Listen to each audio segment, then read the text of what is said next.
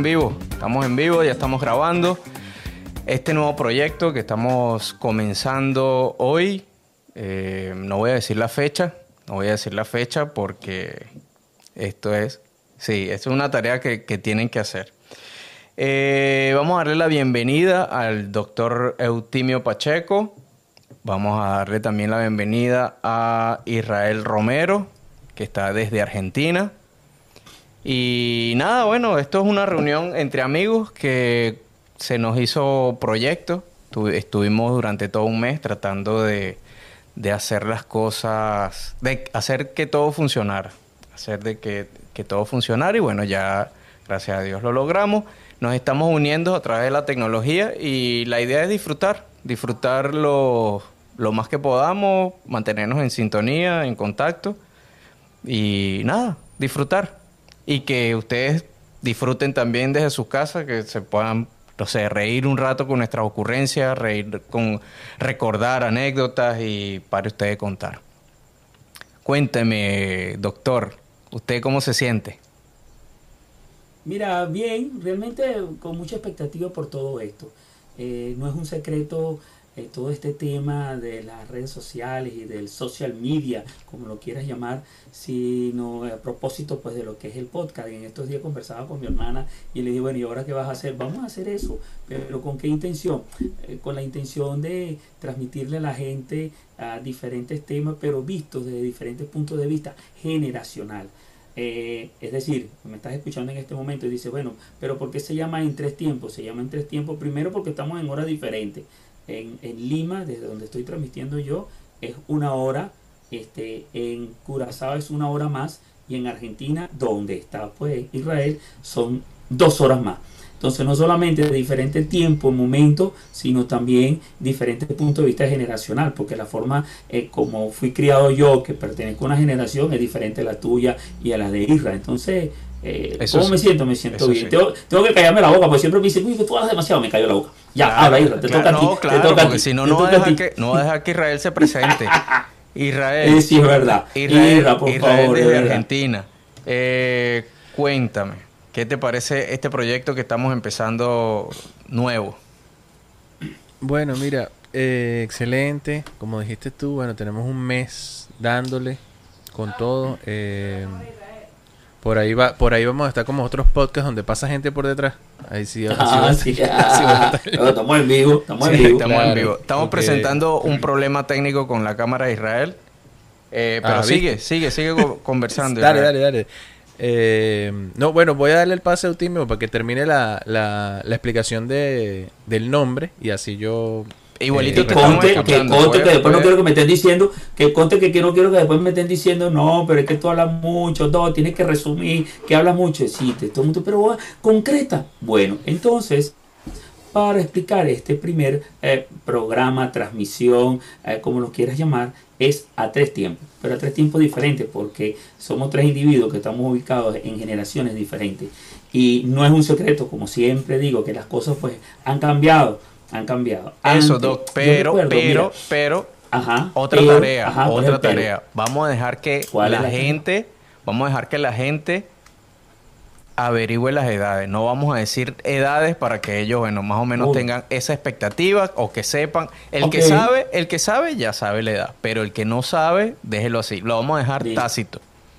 Vamos a dejarlo tácito para. Si va para crear esa expectativa. ya mira, tenemos... contar, que esto no lo esté viendo la gente de la municipalidad, este, del metro de Lima, este, eh, de las tiendas, porque a propósito de eso, aquí creen que yo tengo una edad, pues gracias a Dios yo le saco provecho a eso, ¿sabes? Yo estoy, mira, yo vivo en, en una ciudad en donde los que tienen este cabello así blanco se los tiñen, sobre todo los caballeros. Pero ¿y por qué? resulta pues? que me han pasado pues muchas cosas eh, simpáticas. ¿Ah, dime? Pero ¿por qué se lo tiñen? Es una cuestión de cultura, ¿sabes? A mí me llamó mucho la atención eso. Se tiñen el cabello. De hecho, yo estuve, o sea, tuve un trabajo en donde una de las condiciones que me colocaron era, debes teñirte el cabello. Y yo, ¿qué? Cuando yo llego y comparto eso con, la, con, mis hijas, con la niña, con la flaca, o sea, le digo, ¿qué? empezaron, o sea, ridículo, o sea, pero claro, es algo cultural. Pero resulta que a propósito de tener pues las canas, ese es el gancho. Pertenezco a una generación, ese, mira, tú lo dices echando pero es el gancho. Pero entonces, si descubren mi verdadera edad, se van a dar cuenta que desde el punto de vista fenotípico es una edad que no concuerda con mi edad cronológica. Hay que recordarle, por supuesto, a los que están conectados en este momento, que hay una edad cronológica, una edad eh, biológica y, y una edad espiritual. ¿Yo en el medio de dónde?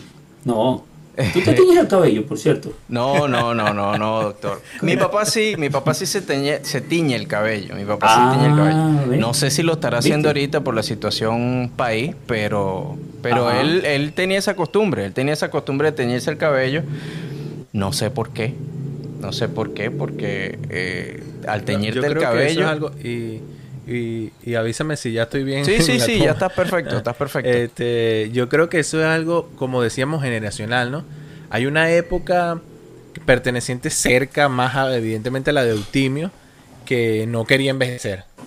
Entonces eran esos viejitos que se quitaban la edad, esos viejitos que, ¿y cuánto tienes tú? Sí. 54, y se quedaban ahí en 54 para toda la vida y se murieron con Sí. 54 años. Imagínate. Entonces, esos eran los viejitos que se pintaban el pelo, se pintaban la chiva, se pintaban los bigotes. Entonces, creo que eso es generacional. No, Bueno, bueno. pero no, no de la mía, no de mi generación, No, no, de mi yo te- tiempo. yo te no voy a de mi decir tiempo. algo. Yo, yo te voy a decir algo. Más que ger- generacional, yo creo que sepa estar buscando carajita. No, viste, eso- ese eso- es tu punto de vista. No, no, necesariamente. Bueno, eso, eso No, vale. no, es, no es el punto de vista, es lo que mi percepción, mi percepción Claro. porque Claro. Claro. ¿qué, qué Bueno, otra, no, qué que- otra explicación puedes tener? ¿Qué otra explicación puedes tener? No, la, la explicación estética, una explicación eh, de, de decir bellosura, amor de, propio. de- de- de monería, de amor Pero, propio. pero es eh, que de- caemos en de- lo de- mismo. La estética, la estética es para mostrar. Claro, con un Atraer. objetivo. Con un objetivo, aquí, claro, y no hay, no hay más Eh, nada. sí. Es por un En objetivo. el caso, en el caso de, los hombres, pues para, para e- ese cerebro primitivo, como siempre he comentado, pues está todo activo, ¿no? Entonces, cerebro primitivo, actívate. Y si de repente, pues como tú dices, pasa una carajita, oye, tengo el pelo este, bien teñido, a lo mejor los 60 años que tengo cronológicamente, no los aparento biológicamente, ¿no? Bueno, puede ser, puede ser. Pero en mi caso, a propósito de lo que dijiste al principio, no me conviene que se enteren de mi realidad, porque si no, todos esos beneficios, por así decirlo, que tengo por el hecho de que aparentemente pertenezco a una tercera edad, pues yo lo voy a perder. Pero bueno, queda abierto eso, ¿no? De que, de que averigüen qué edad, qué edad la que tengo, porque en este momento, en esta ciudad, para mí, el tener el cabello blanco, pues las canas, no, estoy bien, estoy bien, o sea, me, me, me conviene. Gozo un Claro. pullero con eso, pero no te imaginas cuánto. ¿Cuántas veces no te han dicho, pase, señor, pase usted primero? Uf, eh, aquí llaman, aquí llaman a este asiento reservado, asiento reservado, siéntese. O hemos estado en una cola, pues en una fila para cancelar pues cualquier producto y me dicen, señor, por favor, tercera edad para acá. Y se burlan de mí y bueno, yo nada, ah, de verdad, cierto. No, yo me aprovecho de eso. Así que al, al, al tratar de enterarse de la edad, por favor que no digan mi verdadera edad cronológica, porque biológicamente siempre digo ah, que no, tengo biológicamente todos nos 68. sentimos como... ¿Ah? 68, yo digo, ah, no, tiene 68. Ah, biológicamente. 60, 60. Vi- Pero usted no es la que- aparenta la que dice 68. pa- La verdad, doctor, La- usted no aparenta la que- 68. Usted aparenta chaval, como... Tiene 68. No, usted aparenta como unos 75.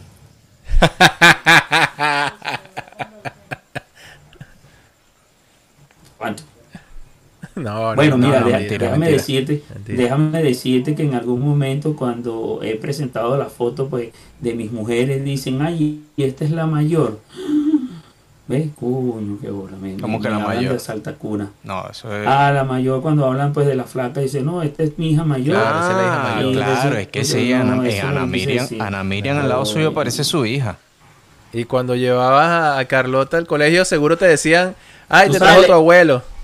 Es- me decían, te, te Sí, vino a buscar claro. tu abuelito. Sí, sí, ese cuento es cierto. Ese cuento es cierto. Entonces decía, coño, mira que tu abuelito, no, que mira esto. Pero mira, realmente yo no le paro pi a eso. No voy a decir mala palabra. Yo no le paro pi a eso, no le paro. Más bien aquí yo soy un pullero. Y cuando me mandan a pintar el, el cabello, pues dice, no, que va a estar pintando mi cabello nada. Claro. Bueno, y eso caso... que la barba, Ahora no me la dejo completa, porque si fuera completa fuera más blanca. Sí, el caso es que este es un podcast generacional donde habemos, estamos en tres tiempos. Primero, por los usos horarios. Segundo, porque cada quien tiene su edad biológica. Doctor, le había dicho que eso era para, se lo íbamos a dejar de tarea. Vamos a dejar por lo menos dos de tarea para, para que la gente le quede esa expectativa allí. Em, Pero no digan la mía, no digan mi no. por favor. De que usted está, de Cuando me vaya de este país. Eh. De que usted está arrasando, eso lo sabemos. Y eso, bueno, porque ya, ya tocamos, ah, ya está, está arrasando en, en todas las comunidades. Mm, por ahí cuando hicimos la promoción hay que aclarar el concepto de comunidad, ¿entiendes? Porque en toda esta intención y, que tratamos pues de llevar información y mantenerlos en la vanguardia de lo que es la, este, las redes sociales, el término comunidad se refiere pues a toda esa gente que cree en tu trabajo y que humildemente desde acá pues desde esta trinchera hacemos este, información médica o información musical etcétera y hay seguidores pues y a eso tengo entendido corrigen ustedes que saben más de eso este, eh, se llama comunidad. Pues. Pero cuidado, cuidado porque existe ahorita una tendencia, ahorita estamos en la época de la comunidad de cristal o de la generación de cristal. no voy a hacer que gente se sienta mal. Pero es cierto que hay seguidores que me sorprenden, pues yo digo, epa, ¿qué es esto? Entonces nada, pero está creciendo y, no, pero, bienvenido está bueno, Está bueno que toque lo de la generación de cristal, doctor, porque ahorita todo el mundo se ofende por cualquier cosa. Todo ah, el mundo se ofende por cualquier, por cualquier, cosa. por cualquier cosa. Que si publicaste esto, que si, ay, pero vas a ofender. Tú no puedes publicar nada en las redes sociales porque ofende o a la comunidad gay, o ofende a la comunidad heterosexual, o, ofende a la comunidad cristiana, o ofende a la comunidad evangélica, o cualquier, a, cualquier gente le salpica. lo que publique, sea lo que sea, sea lo que sea, alguien se va a sentir ofendido. Y eso es algo de esta generación, y bueno, por eso es la generación de cristal. Es, de verdad que es un fastidio. A mí me fastidia que tú no puedas decir nada porque alguien se siente ofendido. Sea, ojo, mm, sin, sin que suene racista, pero tú no le puedes decir un negro negro porque se ofende. Tú no le puedes decir un blanco blanco porque se ofende. Entonces, si son negros y son blancos, ¿cuál es el problema? Yo no entiendo, de verdad. Yo no entiendo. Sí, sí, sí. Y aquí se puede abrir un debate y podríamos estar horas porque hay gente bastante radical. Hay generación, hay eh, individuos que pertenecen a un tiempo generacional que lo ven como que, bueno, vale, nosotros yo crecí en una época que mi papá me miraba, nada más con la mirada, nada más me alzaba la ceja y ya yo sabía que tenía que quedarme callado la boca, quedarme en el sitio y ya, ay de mí que yo hiciera algo. Y algo de esa época también era que que de eso de alzar la mirada, eso de, de, mirar y hacer el gesto y eso, bueno, nosotros nos agarró la colita de eso, evidentemente, por nuestros padres, pero era había algo que era muy clave y era que un niño no podía hablar directamente con un adulto. O sea, si era una conversación de adulto, no, podías entrar directamente en una conversación de adulto a hablar. Eso era permiso. pecado mortal. Sí, no, eso no existía. Interrumpir. Interrumpir a alguien. No, ahí y ahora es al contrario. Ahora si un, si, si un niño va a entrar a una conversación de adulto y tú le dices que no hable, ahora estás ofendiendo al niño y entonces el papá se ofende porque estás, lo estás coaccionando de su libertad de expresarse, bueno. Eso inmediatamente. los derechos humanos y los derechos del niño, y el niño va a estar traumatizado y va a tener trastorno de atención y toda. ¡uh! no, y te cae la lobna y no sé qué cosa y que ah, esto. Y, no, eso eso, eso, eso para mí lo que hace es eh, fomentar la sinvergüenzura de los niños. Y que los padres son, son muy permisivos, pues. No, y en, y en todo caso, viendo desde un punto de vista conductual, este, eh, eh, tienen como que un bastón ahí todo el tiempo de que este, voy a estar como que protegido y todo aquello. Y siempre he hablado de que hay que tener un balance. Entonces eso no es así. Ojo, esto es para hablar, bueno, pues...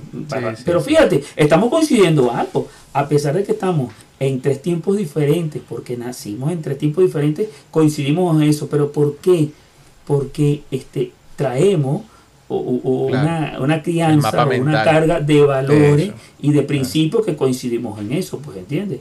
No, y es que, no, hay, pues. no hay muchas generaciones de, de, espacio entre nosotros, aunque tenemos diferentes nacimos ah, en diferentes tiempos. Ah. Mi, ah, usted es contemporáneo, usted es contemporáneo con mi abuelo. El cabello. No, no, todavía no. Va a seguir, no. Va a seguir con lo del cabello. Usted es contemporáneo con mi abuelo. el cabello, echa tu cuento como es.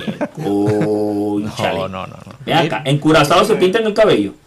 En Curazao se pintan el cabello. Sí, claro, claro, claro. Yo he visto a, muchos. ¿En Buenos Aires? No, bueno, no, de verdad que no he visto. Y aquí, la, aquí hay una tendencia bastante alta a, personas mayores, pues, o sea, es una, es una, es una población de bastante tercera edad. Y no, longeva, sí, longeva, pues, orgullosamente uno ve a los viejitos con su pelo, a lo mejor en otros estratos sociales, a lo mejor para cuidar la imagen, pero en general yo no veo gente con el pelo pintado. Pero bueno, como todo. Mira, yo les iba a, proponer, bueno, pasar a la siguiente etapa que era, ya bueno, explicamos un poco el nombre y por dónde vamos. Pero la siguiente etapa es como que la gente nos conozca individualmente, pues. Entonces, sepa un poco cómo, cómo somos nosotros, cómo nos desenvolvemos. Ya más o menos han visto cómo opinamos, a pesar de que coincidimos en muchas cosas. Por lo mismo que dice Eutimio, de que, bueno, por ejemplo, eh, Eutimio puede estar eh, más cerca, por ejemplo, de mi hermano mayor, casi van a la misma edad, o y un no, poquito más de mi hermano mayor. Claro que sí, vale. ¿Qué edad tiene tu hermano mayor? Mi hermano mayor puede tener 12 años mayor que yo. 30 y...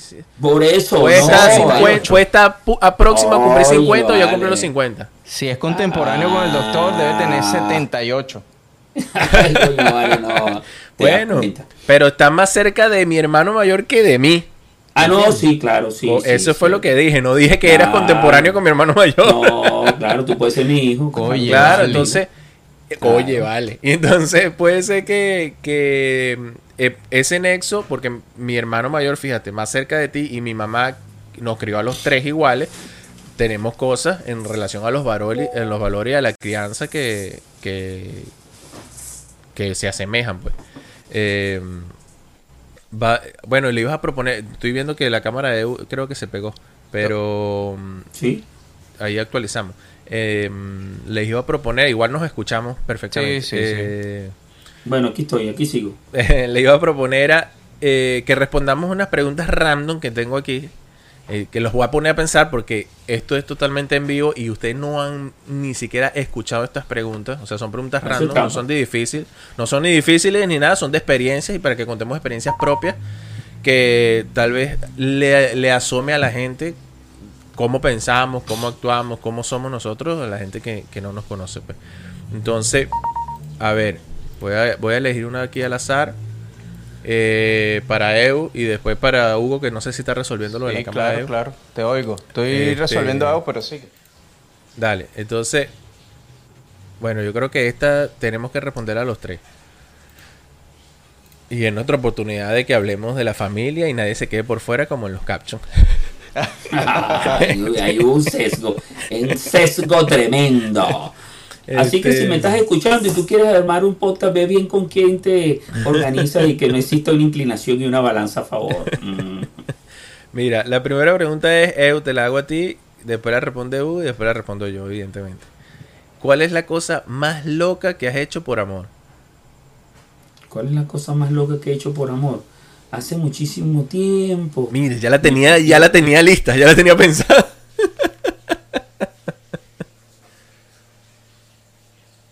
Fase este cero em, eh, de oxitoxina full, eh, yo me saltaba de techo en techo, de los techos en techo, para llegar a la casa de mi enamorada, como dicen acá, y le lanzaba este, piedritas a la ventana o le lanzaba eh, papelitos, noticas con piedritas para avisarle que estaba, este, que estaba por allí. Pues. En una de esas llegó la mamá o el papá y oye, tuve que salir saltando y saltando y me enredé una vez. Eso, eso es algo que yo creo que hoy día no, no, no se hace. Porque, ¿Te caíste dentro de una casa? Pero ya va, doctor. No. Eso es por amor o por otra cosa. No, yo le iba a hacer la misma pregunta. Eh, Bueno, pero esas cosas locas. No confunda lo que es amor. No confunda lo que es amor con otra cosa. Otra cosa. No, bueno, viste, eso es generacional. Eso es generacional porque en ese momento tú sientes que tú amas, que estás enamorado, que es la mujer de tu vida, que te vas a casar con ella y todo aquello y resulta que tú no tienes esa bola de cristal para saber que las cosas no son así. Pues. A pesar de que la gente adulto te diga, no, pero es que eso no es así. Que ya es otra cosa que tenemos, que tenemos diferencia. Yo creo que a pesar de que hay gente que, porque te dicen, eh, hay una generación, creo que más allá de la de Eutimio, que es cuidado con una vaina. Cuidado que tal, que cuídate, que no sé qué no haga. Corte el discurso, pero, pero tenían 16 hijos, ¿me entiendes? entonces, entonces hay una generación que trabajó mucho eso y entonces no sé si, a dónde está Eutimio, dónde está parado en esa generación. Aunque tú tuviste un solo hijo, ¿no? Sí, bueno, pero es que ya en su momento, este, en mi primer periodo de gobierno, como digo yo, este todo se hizo de una manera más planificado y con a conciencia. Pues. No, y eso iba a decir que, hay, que es esa generación que el amor era más efímero, más te llevo la flor, te canto una serenata. Ah, más efímero, no, más, más formal. Exacto, más exacto, formal. Porque efímero es cortico. Claro, se fue. Soplaste y, se fue. Bueno, pero es que eso fue cambiando. en diferentes etapas este, algo loco, ya un poquito más adulto, por así decirlo, me escapé de un estado a otro. O sea, yo me fui eh, eh, de, La Guaira, estado La Guaira, o estado Vargas, por lo menos lo que salimos de esa época del país, y me fui dos estados más allá, este, por amor, y no, no había celular, no había teléfono no, celular, le creo, le no había forma no, no había, bueno, es una vaina mi generación, no había teléfono celular. no, lo afirme tanto que con decirlo una vez era suficiente. Ya, bueno, por eso, o sea, y, y, fueron, fueron más de 48 horas que no sabían nada de mí. Imagínese usted. Y, bueno, nada, estaban esperando. Ahí, pero ¿para dónde te fuiste tú? ¿Para Puerto Ayacucho? ¿Para dónde te fuiste tú? Y usted dándole, usted no, dándole al hopo. No, enamoradito, pues enamoradito, o sea eh, eso es así, pues. Y eso también fue algo eh, quizás loco para el momento, pero bien como que sin pensar, hay unos egoístas, pues se convierten en egoístas. Y sin pensar en que, en que los padres de uno eh, no sabían nada, 48 horas sin saber nada, y cuando aparecí, uy, no vale, Aquella pela, aquella pela. Aquella, oh, fíjate. ¿Qué edad tenía? ¿Qué edad tenías? Que, estaba veinteañero. Ah, no, pero ya usted era un adulto. un adulto no, ya. veinteañero. No, veinteañero. 19 o 20 años, por ahí más o menos. Sí, ah, relativamente joven. Relativamente joven. Relativamente joven, Bueno, en mi caso, en mi caso, ajá, Hugo. en mi caso, aprendí, Israel, aprendí. En mi, sí. En mi caso, lo que lo que yo hice por amor. Lo más loco. Lo más loco, lo más loco. Verga, eso sí no lo había pensado. Eh, lo más loco, lo más loco. Bueno, eh, yo creo que esto yo se lo conté a Sabina. No, si no te Ay, lo conté, chamo. Si no te lo conté, bueno, es primicia. Paren las orejas. Ay, Dios mío. Hasta aquí llegó esta transmisión. Si esto llega donde no tiene que llegar. Hasta aquí llegó esta transmisión, señores. Viste que esto tiene, ay, Dios mío, tiene su peligro. Dale, dale. No te interrumpimos más. Eh, la mamá de una ex mía la iban a operar. La iban a operar. Y él me dijo, no, conchale, mi mamá la van a operar, si quieres te vienes, y para acá, y para allá. Y yo, ah, bueno, chévere, fino voy a tener el apartamento sola. Y yo, ah, bueno, chévere. Ay. Y me voy para el apartamento. Apenas entro, a los 15 minutos, llegó la abuela. Ay, chamo. Mira, mija, que te Saltate por la ventana. De un... No puedo decir el piso. Coño, porque no ubica Era alto, era alto. Era alto. era alto. Epa, ya va. Eh, bueno, eh, cuenta, cuenta, cuenta, ¿qué pasó? a fin de cuentas, Sabina, prepárate. A fin de cuentas, eh, llegó la abuela y me dice, no, enróllate como que eres una almohada. Y yo, ¿Qué? ajá, me enrollo como que soy una almohada y después, no, quédate ahí, quédate ahí, no te muevas. Bueno, tenía un suéter, tenía un suéter, tenía un blue jean con zapatos y media y estuve aproximadamente desde las 11 de la noche hasta las 4 de la mañana enrollado como una almohada.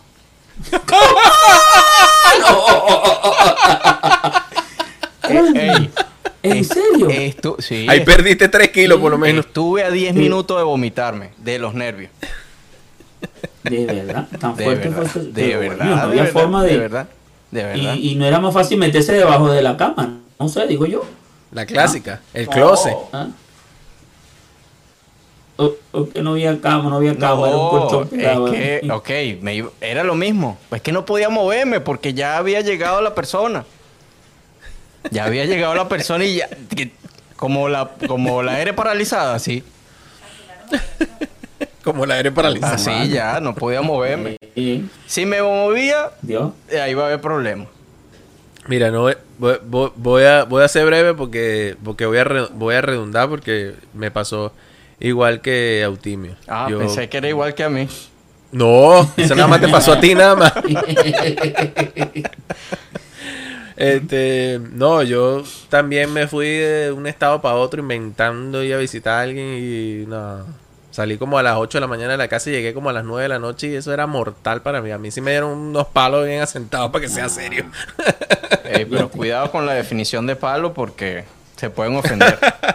Puedo ofender a alguien. Puede ofender a alguien. No, bueno, eso de- depende ¿no? de la cultura que tú... Bueno, pero fíjate, diferentes diferentes momentos... Mira, pero ya va, ya va, ya va, ya va. Echa el cuento como es. Echa el cuento como es. No, no como Eutimio. No, no, no. Explica No, claro, bueno, no. para dónde te fuiste. ¿Para qué estás? Eh, nosotros vivíamos en Santa Teresa del Tuy y agarré un carro desde mi casa hasta, hasta el centro de Santa Teresa donde salían los autobuses ya, como decía el terminal, pues. Y agarré de ahí, de mi casa, a, a San- de mi casa al, al centro eran como 45 minutos. De ahí agarré 45 minutos hasta Santa Teresa. Después de Santa Teresa me fui hasta Caracas. Y Carac- de Santa Teresa a Caracas, bueno, dependiendo del tráfico, fue ese hora y, me- hora y media, dos horas. Porque no es ni mañana ni tarde que está el tráfico despejado y van en autobús, bueno, van en carro particular. De Caracas agarré un autobús para Los Teques. Y bueno, ahí sí me eché bastante. Ah, en los teques. ¿y en Bueno, qué fíjate. ¿En qué época fue eso? Yo sé, Los no, tenía teques. yo como 13 años, no sé, 14 Ah, años. pero este, este sí es atrevido. Estaba chiquitico. Este sí es Estaba atrevido. sí. No. Este Ah, sí es chiquito. atrevido porque fíjate, con 13 años fue a tener a los teques. Yo Sí. para yo pa salir del estado.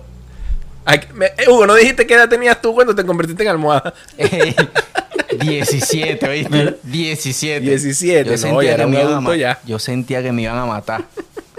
Yo dije, no, hasta aquí llegué. Hasta aquí lle- llegué y bueno, y que sea lo que Dios quiera. Pues es que yo, yo lo que me imaginaba era, ojo, el papá, eso era, eso era el, el problema. El papá eh, pertenecía a un cuerpo de seguridad que no voy a decir cuál. Dios mío. Entonces, Ya, ya diste imaginar. mucho detalle. Vamos a saltar esa historia. Ya diste mucho detalle. Ya dijiste que era un edificio, que era alto. Y no quiere decir el piso. No decir el la fuerza militar a la que pertenece el suegro, el ex suegro. Entonces te podrás imaginar uno con 17 años, uno con 17 años lo que dice, no, ya está, me mataron. Me metieron en un pipote, en algo, eh, me desaparecieron. desaparecieron, sí, claro. ya. No, no, pero es- es- eso no es de tu época. Simplemente te iban a poner los ganchos y te iban a meter preso. Nada más, nada más. En esa Nada época más. sí. Bueno, ya, y la, y la deshonra para la familia y todo aquello. O te hacían castrar. Deshonra para tu vaca. Ahí de claro. Ah, no. Pero, coño, 13 años, 14 años y fuiste a parar a los teques, Israel José. Dígame Sí, tú. sí. Ah, Bueno, no, bueno, y, eh, la cuestión es que para hacer el cuento corto salí a, las, salí a las 8 de Santa Teresa y llegué a las 4 de la tarde a Los Teques. Imagínate. Y yo, el, mi plan era ir y venir. Y yo salí a las 8 de Santa Teresa y llegué a las 4 a Los Teques. Pero ya va. Bueno, y fui y vine. Pero llegué a la Santa Teresa, a Santa Teresa como a las 10 de la noche. cuando yo salía tú. del liceo a las 3 de la tarde, ¿Y 4 de la cuánto tarde. imagínate. estuviste en Santa desaparecido. ¿Cuánto estuviste en Santa Teresa? 15 minutos, porque En los teques tuve, no En tuve, o sea, en los teques llegué, me monté en el autobús acompañé a la persona que iba a buscar desde Los Teques hasta Caracas y en Caracas me subió otra vez el autobús para venirme pasar. O sea, lo que hice fue acompañarla desde el colegio hasta Caracas y en Caracas me regresé para Santa Teresa. Qué arrecho, qué arrecho lo que hace, qué arrecho lo que hace un pelo de allá. De allá. Es Diría mi increíble. papá, la primera vez que mi papá me dijo eso, yo lo tomé así como que, oye, mi papá sí es. Sí, sinceramente, exagerado, ah, Sinceramente, exagerado. ay, exagerado. Entonces, eh, hoy día, oye, con mucho respeto, con mucha humildad y considerando que ya han pasado el tiempo y que ya pertenezco a otra ya- la generación, dice, coño, papá tenía razón. El día que, si no estás conectado, cuando lo escuches ya y que veas la grabación, Tatico, tenías razón. Más ala, más ala, o tienes razón, más ala un pelo de mm, que una barco. Eh, es arrecho. Eh, es arrecho. barco. eh, No, y eh, uno, uno lo que hace es estupideces. De verdad, Mira, uno lo que hace es. Estupidez, estupidez de pana. eh, eh, eh, to- Peligrosísimo. to- toda esta conversa que tenemos acá y esta tertulia y este feedback que tenemos y este- es peligroso porque tenemos hijos, tenemos hijas. Claro. Y entonces van a venir unas por ahí que yo conozco. Ah, Todo lo que ah, diga no puede se ser usado en su contra. Y no me das permiso. Y tú sí te perdías y hacías Ahí- esto. ahí ¿no? es donde Porque esa es la caemos. generación de ahorita. Ahí es donde Ajá. caemos en que eran otros tiempos. Era Claro, más seguro, Ajá. era eh, había menos cámaras en la calle, porque ahorita todo el mundo Claro. tiene una cámara en el bolsillo, ¿me entiendes? Entonces, el tema seguridad, ese, esa es la primera excusa que, que de ahí nos podemos agarrar. Y bueno, ya No. lo otro es, es consecuencias. Pero, Sí, entonces, coño, cuando vean, eh, si lo están, eh, están conectados, no sé si están conectados en este Sí, momento. bueno, pero mira, cuando lo vean- eh, eh, este- para un poquito para pasar la información a las personas que nos están escuchando, ¿no? Eh, nosotros hacemos este programa grabado para después sacarlo más adelante, eh, editado y cortamos las partes donde decimos los nombres de las personas afectadas por nuestras historias. Pero Oye, lo compartimos, oye, vale, lo compartimos entre nuestra familia, pues. Y lo digo porque aquí Natalie Pacheco está diciendo, uno como gato en el tejado, el otro como almohada y el último un pelado en aventura. Ah, Oye, mira, Ay, ah, bendiciones. Ahí está, ah, conectada desde USA. Sí, es que es una vaina loca, pero cuidado, por favor, a estas nuevas generaciones. Eso Bueno. no significa que tienen el derecho a ponerse a inventar. bueno, aplausos. eran otros tiempos, ¿Cómo, cómo se eran llama? Natalie. Se llama Natalie. Sí. Aplausos para Natalie. Natalie. Oh, Natalie. Mrs. Natalie. Mira, eh, una pregunta para salirnos del tema amoroso y con esto cerramos el tema de las preguntas. Creo que cada- en cada programa podemos hacer dos preguntas y esta pregunta la podemos responder más rápido porque no es tan, tan extensa. Y ya terminamos con esto de, de- de comentar un poco de cómo vemos las cosas nosotros, que era lo que quería, pues que la gente se, se, se diera cuenta de cómo las vemos y cómo somos, pues, cada uno individualmente. Eh, esta pregunta es sencillita. ¿Alguna vez has tenido un trabajo que odiaste tanto que quisiste renunciar el primer día? Uf. Eh, muchísimos. Ahí, ahí voy yo A primero. ver, Hugo, primero, pues. Dale, ahí dale. voy yo primero. Eh, cuando yo llegué aquí a Curazao, cuando llegué aquí a Curazao, yo venía, yo venía de ser profesor en Venezuela. Yo venía de ser profesor en Venezuela. Y me tocó empezar en una tienda por departamentos, algo así estilo macro en Venezuela. Y era yo en un pasillo desde, la, desde que llegaba a las 7 de la mañana hasta las 7 de la noche. Arreglando el pasillo, ayudando a la gente con, con las cosas ahí en el pasillo. Duré tres días. Duré tres días y dije, ya no puedo más. Esto no es lo mío. Gracias a Dios, bueno, eh, eh, a los tres días me fui para Venezuela. Fui para Venezuela, no recuerdo, creo que fui a hacer unas cosas allá, o terminar una, un papeleo, una cosa y me vine otra vez. Cuando me vine, conseguí trabajo en otro sitio. Y desde que llegué ahí, bueno, ya estoy, aún estoy en ese trabajo, ya tengo seis años y medio. Tengo seis años y medio y yo creo que a veces, si no te gusta donde estás, tienes que moverte. Tienes que moverte porque... em, nada, no, no, si no funciona, tienes que, que quitarte de ahí. Indiscutiblemente. Porque si no, eh, si te sientes mal donde estás, no, no, no avanzas, te enfermas, eh, que me corrija el doctor si estoy equivocado. eh, se te cierran las arterias, Ya, ya, te da hipertensión, te da cualquier cantidad de cosas que encierran el estrés. Eh, pero sí, sí, sí. Ese yo creo que es el único trabajo en el que me ha provocado salir corriendo. De inmediato. De inmediato. Duré creo que tres días y me pagaron mis tres días y chao. Usted. Bueno, yo ahora y dejamos al doctor de último. No, pero ya va, pero ya va. ¿Cuál trabajo? Ah, ¿vas a puede- decir otro? no, ¿cuál trabajo puede haber salido corriendo el doctor? Si el doctor siempre ha sido doctor. No, no, yo tengo cuento del doctor que le, No. le ha echado un camión. yo. Ah, ok, Sí, sí, ok, ok. Claro, claro. Ok. Claro. Sí, sí. No, no, realmente tienes razón, Irra. Este, más que de salir corriendo, es que han sido. Eh, ¿Qué trabajos crees tú, Hugo? ago- Que el doctor nació y le pusieron una bata blanca. Pónchale, para mí sí. no, no Toma tu necesariamente. estetoscopio y tu No, batica, no, dale. no, Claro, no, sí, gracias, vale. saliendito. No, bueno, Tom, por, tom, por eso que tú eres parte de, de- de- del community manager y del apoyo de la publicidad de este, de este profesional. Mira, pero no, realmente, este, más que salir corriendo o tenerle una rabia, un odio, eh, es más bien han sido trabajos agotadores que no son relacionados pues con, con la profesión o con una de las profesiones por las cuales estudié porque realmente este, yo soy músico también y, y- es así pues. Eh, yo empecé a trabajar desde, desde mucho antes de lograr la mayoría de edad. De hecho, mi mamá tuvo que autorizar antes el Ministerio del Trabajo, pues en Venezuela, eh, tenía que dar un permiso para los que éramos menores de edad para poder trabajar. Yo empecé trabajo formal como tal. Yo fui mesonero en el Hotel Sheraton, en el Macuto Sheraton. Yo trabajaba allí en el restaurante El Jardín.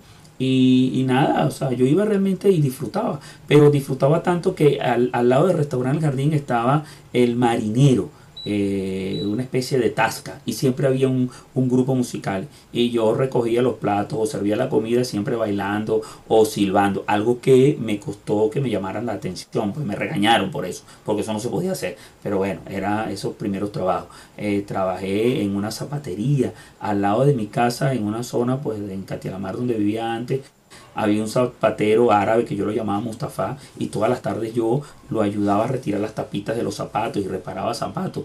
Y el pago era algo pues bien eh, simbólico.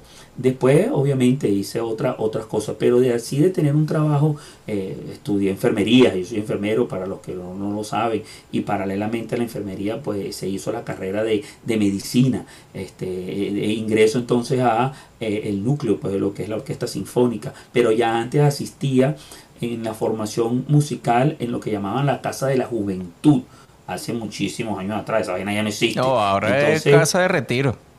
A casa bueno, bueno, ahora son las casas de retiro, esa era ya no existe.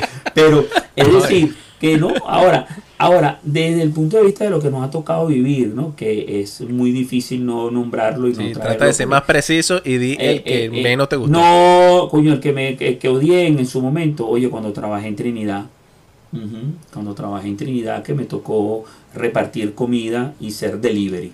Fue bien, bien fuerte ese trabajo porque entre problemas del idioma, eh, que las calles no, no, no coincidían con la dirección o con lo que tú crees que es lógico, oye, y, y el trato de la gente que se molestaba porque llegaba la comida tarde, eso fue algo bien, más que odiarlo, es que, oye, no veía la hora de, duro, salir de allí, de no hacer eso, sí, fue bien, Sí, fue bien agotador y fue bien fuerte, fuerte, fuerte. En estos días lo recordaba y, y, y, oye, eso no, no se lo deseo a nadie, eso, pero por lo demás, lo que he hecho no, ah, que son jornadas agotadoras, sí, todavía lo son, pero ese es el trabajo en que no le deseo a nadie que lo haga en un país extraño y que por supuesto, pues si no tiene las condiciones, oye, es fuerte.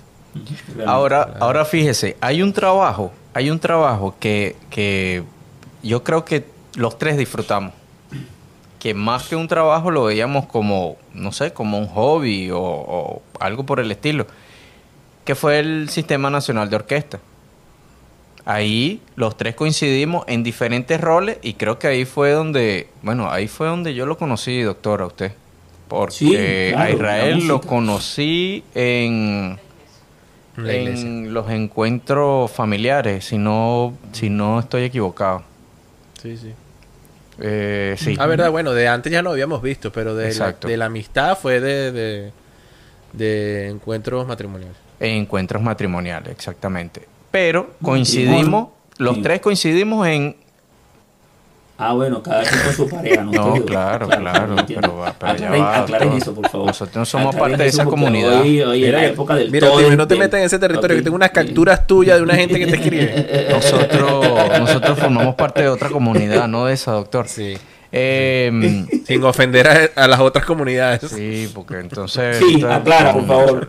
Ay, que no es de esa comunidad, que por qué dijo que él no es de esa comunidad, que él debería sentirse parte de esa comunidad. Conchale, vale. Todos somos parte de todas las comunidades. Claro. Conchale, sí, pero si todos vivimos en este planeta, somos de la comunidad del planeta y ya.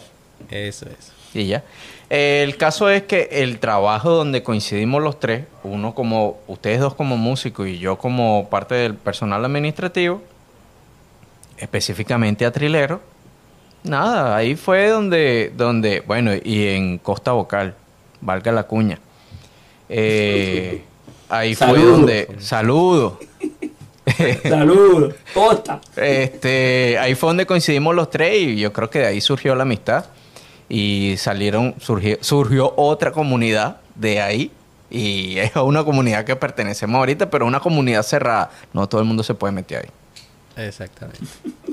No, Yo creo que eso es un cuento. Vamos a hacer ese cuento. Vamos a hacer ese cuento de cómo nació esta comunidad privada en, el otro programa. Dale, No, sí va, sí, la sí música, va. Gracias, Sí va, gracias a Dios por la música, gracias a Dios por la Sí, música. Sí, sí, la sí, sí, música, eh, yo le digo a las niñas, bueno, que el que no come arepa no quiere su mamá, que el que no le coloca mantequilla a la arepa no quiere a su mamá. Coño, el que no escuche música y el no le gusta la música no quiere a su mamá. todo el mundo escucha Eh, y- y música. Todo el mundo escucha pues, música. Así, así tenga, claro. así les gusta el vallenato, que no es música, pero les gusta. ¿Qué? Eso. Cuidado. No, tú estás loco. Tú estás loco. Tú lo que estás es loco. Es más, edita esta parte. No, no digas eso otra vez. No digas Respeto, eso. por favor, Respeta, por favor, hermano. Cuidado con lo que estás diciendo. No, no. Es que, mira, Yo- es que hasta, yo, hasta por- lo, hasta lo mismo que hace el bendito Bad Bunny. No, tiene su esencia. eso no es música. Ojo, ojo, ojo, ya va. Ojo, hasta ahí. Sí, pero es que el, el- el solo hecho de que tú unas pues la parte armónica, melódica y todo, que ahora, que las letras, que esto, que lo otro, o sea, ya eso es otro, eso es otro Sí, tema. sí, sí. Harina Eso de es otro tema. costal. Es Sí. otro tema, pero, oye, tú que Titi me preguntó, Titi me preguntó, ya tú lo escuchabas. Sí. ¿Eh? Selfie, selfie. Es más, por ahí escuché a, ¿cómo se llama? Corríjame, Tuquicha, Taquicha. Ay, no, por favor, doctor, por favor, por Yo lo clasifico en pornografía musical. La señora de los bigotes. La señora Dios no, mío. no, tiene que... ¿Sí la viste, Timio, con los bigotes? No, no he visto con los bigotes. Bueno, no, no. rapidito, el cuento es que se presentó creo que en los premios Lo Nuestro, fue Hugo. Sí. Ah, no, sí lo Sí. vi. Claro. Ah, ya, ya, claro, Sí, claro, sí. sí. Se parecía a Según que Chuck para- Norris. Sí, Para- sí, sí, sí, para ya integrar a todas las comunidades. Se Ya, para parecía integrar a a todas las Chuck comunidades, no claro. ofender a nadie, ni el sexo femenino, ni el sexo masculino. Ella fue vestida como mujer, pero se puso una referencia masculina sí. que fue el bigote. Cierto, sí, sí, sí, sí lo vi, sí lo vi, pero como es ¿Qué parte más necesidad? de lo mismo, ¿Qué que- necesidad? de lo mismo que yo digo, bueno, No, nada. no, ella lo que le gusta es generar controversia. Yo creo que ahora que veo que hizo eso en los premios nuestros, pienso que lo del Tiny Desk no es que ella sea buena y ahí lo hizo mal. No, es que lo hizo mal y quiso hacerlo peor para poder hacer esa tendencia. Porque fue tendencia como tres días de lo mal que lo hizo. No, Sí, a lo mejor fue que espantoso. apuntó para allá. Bueno, Espantoso, fíjate, espantoso. fíjate que eso tiene como 8 o 10 meses y todavía estamos hablando de eso. Sí, no, pero es que ella a mí me marcó de por vida. O sea, es una No, cosa que un yo, gentío. yo pasé como Ah, tres días. Sí, yo viéndolo, yo decía, Dios mío, no puede ser. Mira, que ojo, entre paréntesis, eh, Jorge Glenn va a estar en, en, en Tiny Desk.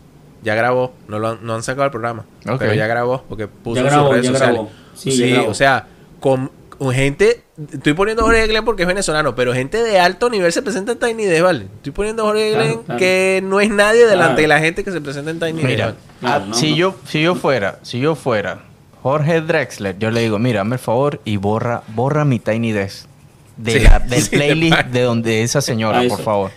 A eso, Sí, sí. a eso iba, a eso iba. Yo estoy muy triste y le confieso, y este es un momento muy íntimo, muy, muy particular que comparto con ustedes. No tuve oportunidad de ver a Jorge Dresle, que estuvo acá en la ciudad de Lima, No, y eso ¿qué me tiene muy triste. Por favor, un minuto, un minuto de silencio por eso, por favor, porque realmente, coño, no, no puede ser. Y cada vez que veo ahorita las publicaciones de todo lo que sucedió, pues yo me siento muy triste.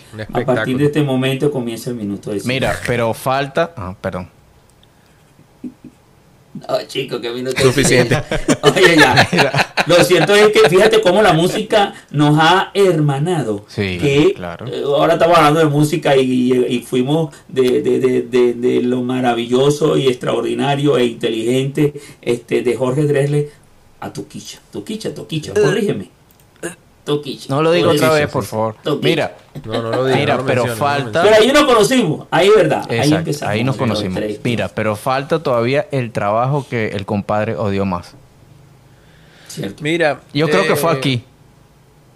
No vale, por Dios. Eso, era- eso era, pf, yo era lo que más disfrutaba yo. Eso fue uno de los trabajos que más disfruté. Eh, ojo, y no era porque era fácil, no, porque No, no me encantaba, pero era, era, creo que fue de los trabajos físicos, el peor trabajo físico que tuve fue ese. Creo, Sí. porque exigía bastante físico. Sí. güey. eh, Y Una- aparte te dejó no- una hernia discal. Sí, yo creo que tengo una hernia discal, ¿viste? Creo que tengo una hernia Claro, discal. claro. Después Sí, de tu sí. trabajo en Curazao, claro. Claro, ah, me acuerdo porque hablamos de eso, Tim, me acuerdo, porque yo me fui Claro, para Perú claro. y yo Claro, le dije, claro. y de verdad, tengo como cosas ahí en las columnas raras que no, ni Bueno, siquiera voy a ver para allá. Ese, ese fue mi primer trabajo aquí. En realidad ese fue mi primer trabajo aquí en Curazao y después se lo dejé a Israel. No, no, y de verdad que yo lo disfrutaba porque imagínate, estaba donde me gustaba, o sea, me gusta el sonido, me gusta la música, me, me gusta ese ambiente, pues entonces yo lo disfrutaba, de verdad que era pesado, no se dormía casi y tal, pero yo lo disfrutaba, después que armábamos ya me tripeaba mis conciertos, o sea, me gustaba eh, el, el sonido, que si cuadra, que si que se escuche mejor, que si, eh, me encantó ese trabajo de pana, o sea, es algo que que si no tuviera que cargar los equipos, lo haría toda la vida porque me encanta ese, ese trabajo. Pero de, que si era exigente, era exigente. O sea, fue uno de los trabajos más exigentes que tuve. Sí. No, pero el trabajo así que lo quise hacer, lo- y lo hice como tres, como tres meses, creo que lo hice. No, mentira, lo hice como un mes. Pero fue exasperante y yo le pedí a Dios todos los días que me sacara de ahí porque no podía salirme porque necesitaba la plata. Pues esa fue la única razón que, lo seguía haciendo durante ese mes. Porque ya no tenía empleo y estaba en una transición de un empleo a otro y necesitábamos la plata. Y no podía renunciar, pues tenía que ir a, a juro. Perdón, entonces eh, fue uno de una mm, compañía que hacía hacía cómo se llama esto Ah, Eh, reformas de, de, de- no eres decoración es reformas de negocios pues pero trabajaba con todo lo que es drywall y Reparaciones, no porque no, reparaban sino que como que rediseñaban exacto remodelaban Ajá. y entonces el, el trabajo donde yo estuve fue uno nada más de un- una gente de una vidriería. Ellos vendían que si vidrios blindados, vidrios no sé qué más, puro vidrio. Y ellos iban a remodelar ese lugar y yo trabajé como por un contrato en ese lugar nada más. Yo te juro que atornillé, y no estoy exagerando, no estoy exagerando. Yo te juro que atornillé más de 15 mil tornillos. Nah, como en guara. dos días nada más. No estoy exagerando porque eran cajas, cajas de... de ¿Cuántos tornillos tenía 2000 cada caja? de, exacto, eran cajas como de 2000 y 5000. Ah, y eso era caja, caja, caja, caja. Porque viste que el drywall se presenta y se y se Claro, claro. y se mete. No era no- sí, no era mano, era con la pistola, pero igual pesa, pues. Sí. Y no solo, ese era el, eso- esos 15 mil tornillos dolieron, pero no tanto como lijar yeso para que quede al ras con, con el, con el drywall, ¿viste? Hay que echar la capa de yeso y eso queda mal puesto siempre porque el que lo pone no es el que lo lija, porque si yo soy el que lo pongo y lo lijo, lo pongo mejor para no lijarlo. Entonces, el que lo Claro. pone, lo pone ahí como le caiga y el que lo lija, que es el más chiquito del asunto, el que, el que el nuevo, Mm. Ahí te dejan sembrado toda la vida hasta que, bueno, imagínese esta pared, tiene que quedar lisa. Ahí te quedas No, ahí joder. y yo le da y pasaba desde las 8 de la mañana hasta la 1 dándole a una sola línea y yo decía, "Mm", o sea, el avance yo lo veía significativo y venía el jefe y me decía, "No, dale, dale, su, o sea, cada vez que le falta." No. Yo te lo juro que lloraba, eh, me pesaba, yo decía, Dios mío, ¿qué estaré pagando yo? ¿A quién maté yo? ¿A quién le pegué una patada yo que estoy pagando? Ey, este yo me, me acabo de aquí?" acordar uno. Me acabo de acordar cuando el Porto y yo estuvimos en Costa Rica. Eh, Cierto. No, no conseguíamos trabajo por ningún lado. Y una familia nos dijo, mira, hay una gente que vende encendedores, pero los encendedores llegaron sin etiqueta. a ver si ustedes le quieren pegar las etiquetas. Mi hermano, eran como alrededor, sin, sin, sin decirte mentira, eran como 10.000 yesqueros. Eran como 10.000 yesqueros y las etiquetas eran ¿Y ustedes dos nada más? Chiquitica, chiquitica, chiquitica. Y empezamos como a las 7 de la mañana y eran las 6 de la tarde y llegamos como a la mitad. como a la mitad y eran el Porto y yo ahí pegando etiqueta, pegando etiqueta, pegando etiqueta, chamo, y era interminable. El siguiente día lo terminamos. El siguiente día terminamos como 10.000 etiquetas de yesquero, pan. Historias de migrantes. Y eso porque no conseguíamos nada.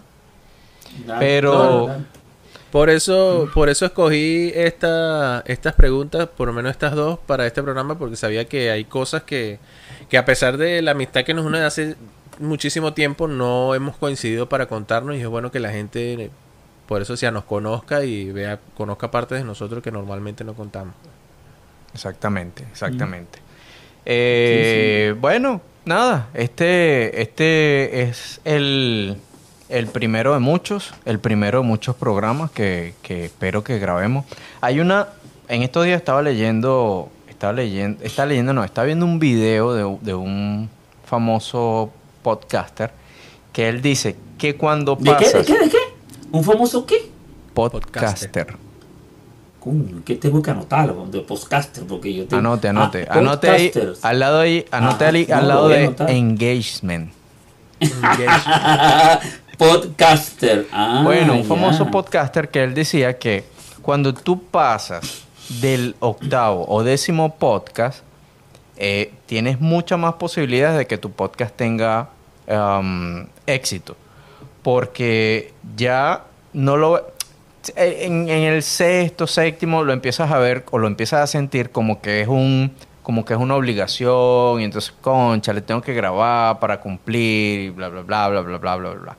Pero yo me imagino que eso es gente que lo hace solo. Gracias a Dios nosotros estamos en nuestra comunidad y que es otra comunidad aparte de aquella. ¿Y de qué se ríe, doctor? Y... bueno, porque en la fase de preproducción hablamos de varias cosas que y por ahí salió pues parte de la promoción que, que yo sé por dónde tú vienes, carajito. Mm. bueno, por dónde vienes. Yo creo que si, si sobrepasamos el décimo, vamos a llegar por lo menos a los 500. Mira, eh, eh, yo creo que ya es un éxito tener la bendición de que podamos reunirnos a través de, esto y de que tratemos de estar a la vanguardia de todo lo que sale. Hay muchísimos podcasts eh, de información, de formación, de entretenimiento, de crítica, de lo que tú quieras.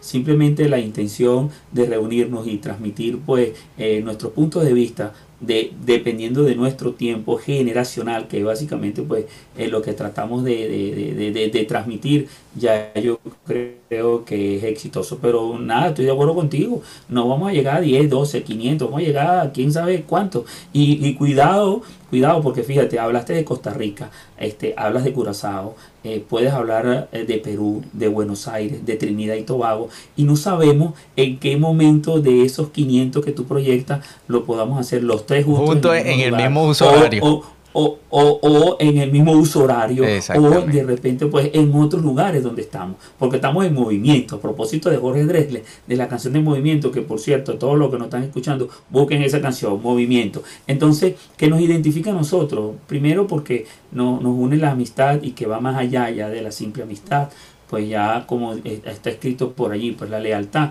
y la, y la fidelidad es lo que nos hace de familia y es lo que hacemos nosotros. Pues la música ha sido, como tú dijiste, pues hubo eh, eh, eh, esa amalgama, esa plastilina entre los tres. Entonces nada, humildemente estamos transmitiendo esto cada quien desde nuestro punto de vista, de lo que hemos vivido, de, nuestro, de nuestros principios. Así que... ya para concluir no hablar más porque siempre soy el que habla de más por favor comparte comparte suscríbete ¿cómo es que dice? dale a la campanita suscríbete envíalo, porque simplemente queremos compartir con ustedes información que seguramente ya han escuchado. Pero bueno, aquí hay tres puntos de vista diferentes que no dejan de ser, pues, este, mira, importante, sabroso, chévere. Por ahí estoy leyendo historias de migrantes. ¿Cómo hago para pertenecer a la comunidad privada? Thank you. ¿ah? Ah, en inglés. Saludos from USA. O sea, ya, no hablo más. Chao, borra. Ya, ya, llegó a USA. Doctor, pero mire, se ve raro cuando usted dice, dele a la campanita. Oye, vale, pero que es lo que yo veo. Dale a la campanita, suscríbete. Es decir, entiendo que la campanita. Aclara ahí, Isra, lo de la campanita. Mira, pero, es que la campanita está por aquí, por aquí, por aquí, porque cuando usted, cuando usted hace, pero dale a la campanita, se ve como raro. Viste, te das cuenta. No quiero respetar, vale. Coño, te va a salir regaño y todo. Irra, háblame, ¿qué piensas tú? No, bueno, eh, espero que, como dices tú, sean mil más, dos mil más. Espero que podamos hacerlo en el mismo uso horario en algún momento. Pero, pero en el mismo punto geográfico, porque puede ser que uno esté en Canadá, uno en Nueva York, en Buenos Aires, sea el mismo uso horario. pero que sea el mismo punto geográfico. Este, espero que, que la gente se enganche, porque bueno, tenemos un millón de historias que contar, un millón de, de anécdotas. Esperemos tener un millón de invitados también, que eso se viene.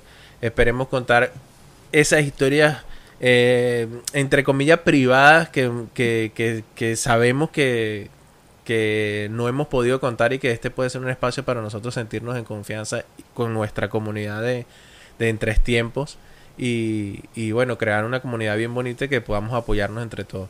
De verdad que estoy enganchado, vamos a intentarlo, eh, nos hemos preparado. Eh, el único set que es una cagada es el de Ultimate, pero él va a ir mejorando con el tiempo. Coño, vale, no deme tiempo, vale. Viste, estoy representando, voy a aclarar en este momento, eh, voy a aclarar, eh, eh, el cuatro venezolano, mi cuatro querido, mi cuatro venezolano de donde nací, de mi tierra, y en la ciudad este, donde estoy pues desde hace unos cuantos años, que es Lima, a la cual estoy agradecido por muchas cosas y por otras no, coño, que después lo voy a comentar, que es el cajón peruano. Ahí Eso viene para el tercer episodio en tres tiempos. Ah, ahí está, eso es un episodio de tres tiempos. Mira, tengo a Perú y tengo a Venezuela aquí representados como musicalmente. Musicalmente, porque coño, el músico es así, pues entiende, coño. Así que, pero ya lo voy a acomodar. Ya lo vamos a ir cambiando. ¿Por qué? Porque cada momento tiene su tiempo. Y aquí estamos, mira, a tres tiempos. Mira, este es el, este es el único podcast que, este es el único podcast que se hace en tres tiempos. El único, estoy seguro, estoy casi seguro que este es el único podcast que se hace en tres tiempos. Miren, eh, les acabo de mandar una foto, les acabo de mandar una foto, véanla y díganme su reacción. No, ya la vi, ya la vi. ni, siquiera recuerdo qué estábamos haciendo. Pero parece que íbamos a grabar un podcast, ¿viste? La cámara, el trípode. ¿Tú dices? Doctor, ¿la vio? Estamos preparados. Yo no. A mí se me cayó por acá. Está tratando de, de abrirlo. Tenía el, el, ajá, la foto. Se la mandó, se la mandó el equipo de producción. Ajá. Uy, ¿dónde fue eso? Ah, para que vea. Yo la voy a poner, yo la voy a poner en, pantalla. Sí. Ah, ponlo en pantalla, vale. Yo la puse en pantalla. Dirían, dirían, ay, estaba más delgado. Mira, ahí está, ahí está en pantalla. Mira, Israel sin barba, yo sin barba y el doctor todavía tenía cabello negro. Imagínate tú. Mira, vale. ¿dónde fue eso? Eso fue después de una presentación, seguramente. no, digan que no digan de qué y para qué. Vamos a dejarlo hasta ahí no, no, eso bueno, eh, sí, eso es otro omite, tema. Omite, omite el, omite el, el propósito. El propósito. Claro, eso fue una, una presentación musical. Sí. Y ahí estamos. pues. Ah, bueno, esa, esa, esa foto pues da fe y constancia de lo que hemos estado haciendo desde hace muchísimo tiempo y a pesar de que hemos viajado y estamos llevando, no lo voy a decir, aquí estamos. Y, bueno, para la gente que nos escucha por Spotify, vayan a YouTube y busquen el video para que vean la foto. Para que puedan ver la foto. aunque, aunque Spotify. suscribe y lo comparte. Spotify ahora creo que. Bueno, no sé si tiene que tener cierta cantidad de seguidores, pero ahora Spotify está, está, ya iba a decir una palabra empapeamiento. ¿Qué, qué ibas a decir? ¿Cómo es? ¿Cómo es? ¿Cómo es? Ya, ¿Cómo es? Ya Spotify está lagando. lagando. está dejando eh, subir video también. ah. buenísimo. Pero dilo, dilo todo ese empapiamiento para ver cómo. Um, a vos Spotify te la haga, pone vídeo arriba Spotify. Bueno. ¿Quieres que te lo diga en argentino? ¿Quieres que te lo diga en argentino? en argentino. ah, puedo decirlo en argentino. Ajá. Ah, sí, te das cuenta. Yo se lo voy a decir peruano, ¿eh? Esa concha tu madre. Ey, doctor, por favor. eh, bueno, espero, espero que nos veamos, nos sigamos viendo todos los miércoles. Y como dice el doctor, dele a la campanita. Claro, dale a la campanita, suscríbete y comparte. Acuérdate que tenemos que llenar ese algoritmo. Algoritmo, otra pieza de Jorge Dressler. Eso hay que agarrar el Jorge Dressler y estudiar un poco, sobre todo para nuestros seguidores o la comunidad. Sí, la comunidad amante de la música y sobre todo ese tipo de música. Algoritmo. Ya, Otro episodio. que, que, que no iba a hablar más, bueno, eh, los esperamos el próximo miércoles para otra entrega de En Tres Tiempos entre tiempo. Dios bendiga. Chao. Dios te bendiga. Dios te bendiga.